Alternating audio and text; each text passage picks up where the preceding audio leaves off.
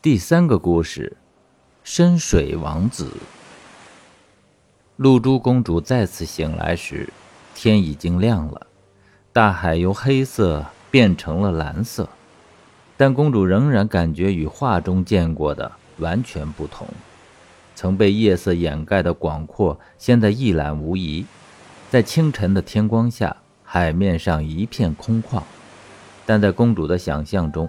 这片空旷并不是饕餮鱼所致的，海是为了他而空着，就像王宫中公主的宫殿空着，等着他入住一样。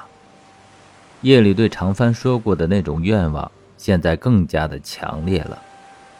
他想象着广阔的海面上出现一叶属于他的白帆，随风飘去，消失在远方。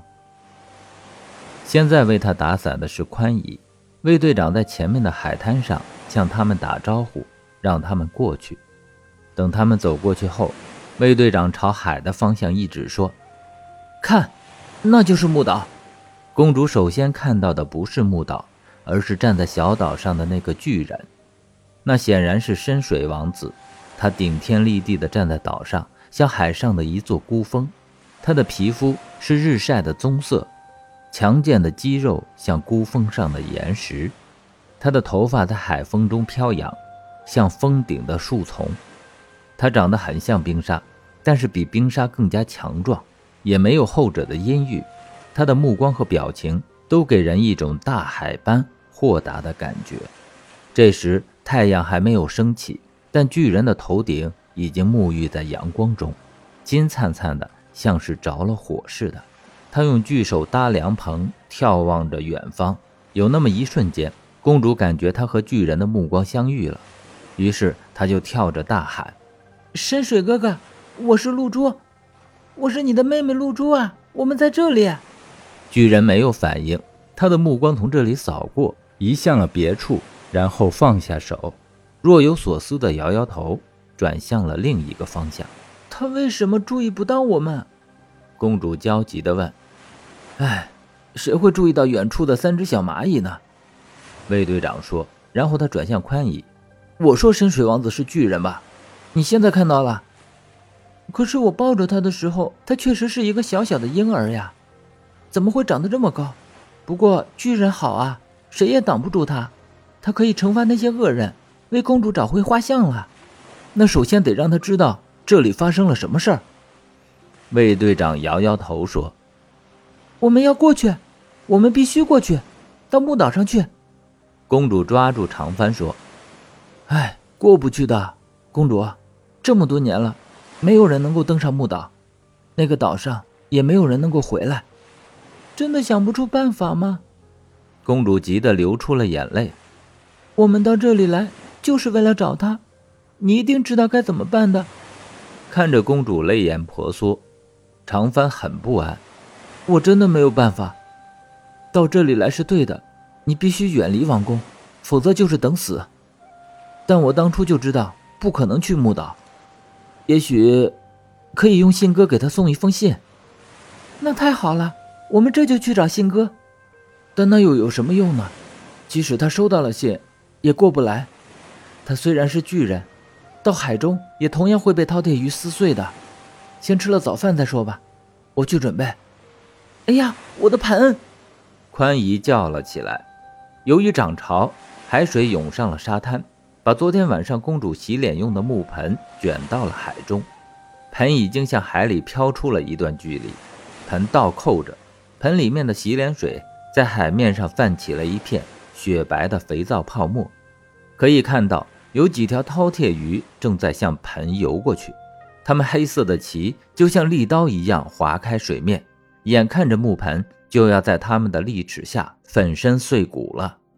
但是，一件不可思议的事情发生了：饕餮鱼没有去啃噬木盆，而是游进了那片泡沫中。一接触泡沫，它们立刻停止游动，全都浮上了水面，凶悍之气荡然无存，全都变成了一副懒洋洋的样子。有的还慢慢地摆动着鱼尾，不是为了游动，而是表示惬意；有的则露出了白色的肚皮，仰躺在水面上。三个人吃惊的看了一会儿。公主说：“我知道他们的感觉，他们在泡沫中很舒服，浑身软软的，就像没有骨头一样，不愿意动。”宽姨说：“赫尔辛跟莫斯肯的香皂确实是好东西，可惜只有两块了。”卫队长说：“即使在赫尔辛跟莫斯肯，这种香皂也很珍贵。你们知道它是怎样制造出来的吗？”赫尔辛跟莫斯肯有一片神奇的树林，那些树叫魔炮树，都长了上千年，很高大。平时魔炮树没有什么特别之处，但是如果刮起大风，魔炮树就会被吹出肥皂泡沫来。风越大，吹出的泡越多。赫尔辛跟莫斯肯香皂就是用那种泡泡做成的。收集那些肥皂泡十分困难，那些泡泡在大风中飘得很快，加上它们是全透明的。你站在那里很难看清它们，只有跑得和他们一样快才能看到他们。骑最快的马才能追上风中的泡泡，这样的快马在整个赫尔辛根莫斯肯不超过十匹。当魔炮树吹出泡泡时，制肥皂的人就骑着快马顺风狂奔，在马上用一种薄纱网兜收集泡泡。那些泡泡有大有小，即使使最大的泡泡被收集到网兜里破裂后。也只剩下肉眼看不见的那么一小点儿，要收集几十万甚至上百万的泡泡才能造出一块香皂。但是香皂中的每一个魔术泡，如果再溶于水，就会生发出上百万个泡泡。这就是香皂泡沫这么多的原因。魔泡树的泡泡都没有重量，所以真正纯的赫尔辛跟莫斯肯香皂也完全没有重量，是世界上最轻的东西，但是很贵重。宽姨的那些香皂可能是国王加冕时赫尔辛跟莫斯肯使团带来的赠礼。后来，长帆突然停止了讲述，若有所思地盯着海面。那里，在雪白的赫尔辛跟莫斯肯香皂的泡沫中，那几条饕餮鱼仍然懒散地躺伏着，在他们的面前是完好无损的木盆。好像有一个办法能到木岛上去。长帆指着海面的木盆说：“你们想想，那要是一只小船呢？想也别想！”宽姨大叫了起来：“公主怎么能冒这个险？”公主当然不能去，我去。卫队长从海面上收回目光，从他坚定的眼神中，公主看出了他已经下定决心了。你一个人去，怎样能让深水王子相信你呢？公主说：“她兴奋的脸颊通红。我去，我必须去。可就算你到了木岛上，又怎么证明自己的身份呢？”卫队长打量着一身平民装束的公主说：“宽姨没有说话，她知道有办法。我们可以滴血认亲。”公主说：“哎，即使这样，公主也不能去，这太吓人了。”宽姨说。但她的口气已经不是那么决绝了。我待在这里就安全吗？公主指着宽姨手中旋转着的黑伞说：“我们太引人注意了，冰沙很快就会知道我们的行踪。在这里，我就是暂时逃过了那张画，也逃不脱禁卫军的追杀。到木岛上反而安全一些。”于是他们决定冒险了。卫队长从沙滩上找到了一只最小的船。用马拖到了水边，就在浪花刚舔到船首的地方，找不到帆，但是从其他的船上找到了两只旧桨。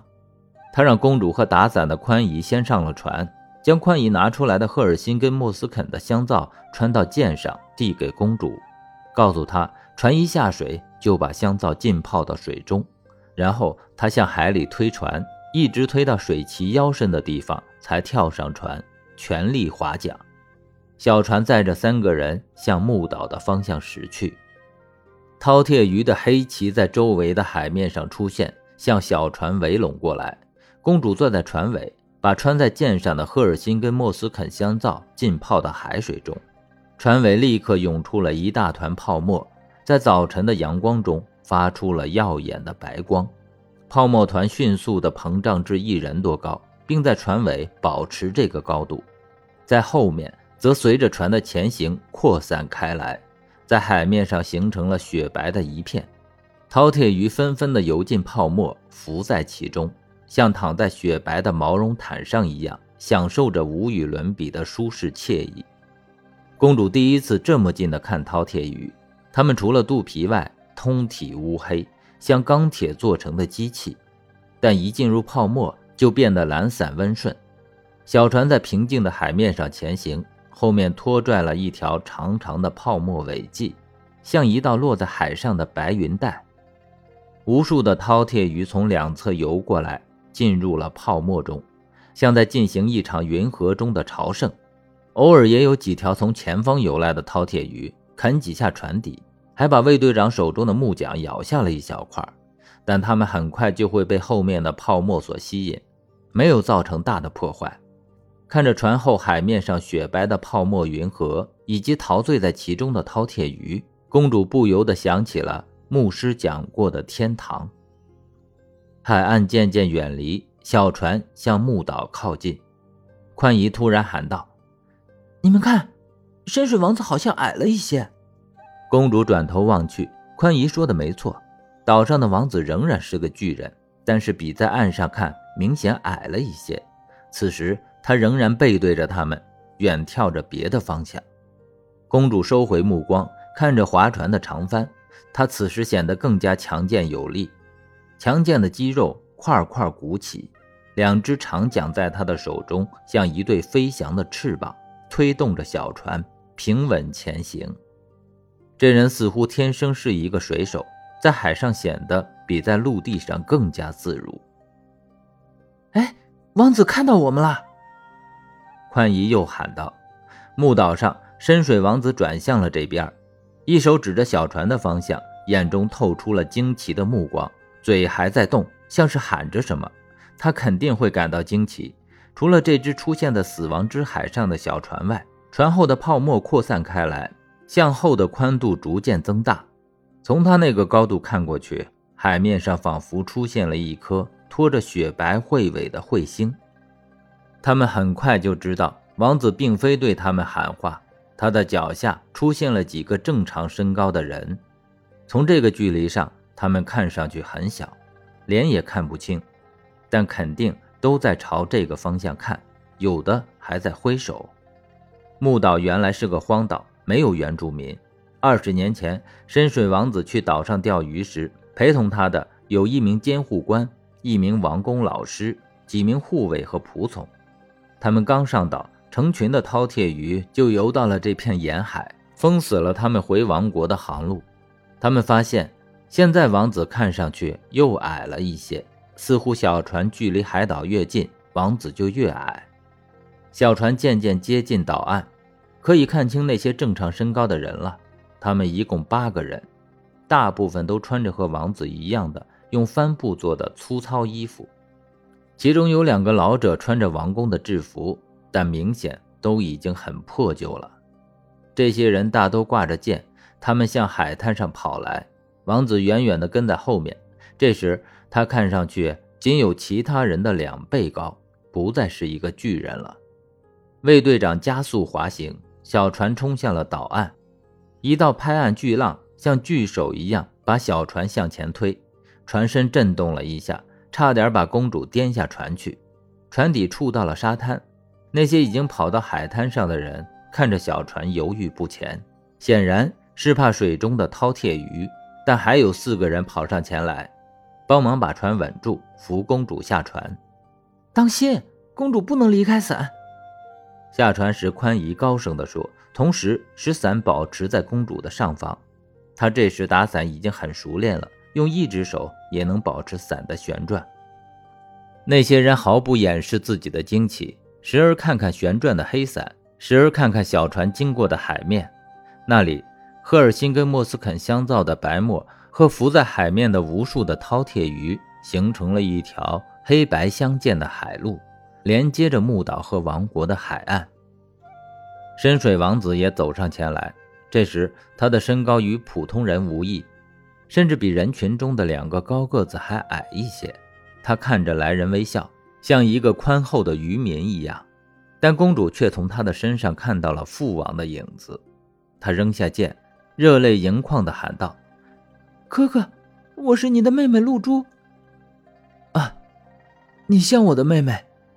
王子微笑着点点头，向公主伸出双手，但几个人同时阻止了公主的靠近，把三位来者与王子隔开。其中有人佩剑已经出鞘，警惕地盯着刚下船的卫队长。后者没有理会这边的事儿，只是捡起了公主扔下的剑查看。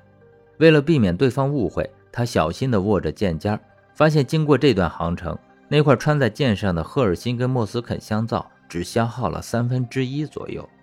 你们必须证实公主的身份，一位老者说。他身上破旧的制服打理得很整齐。脸上饱经风霜，但是留着像模像样的胡须。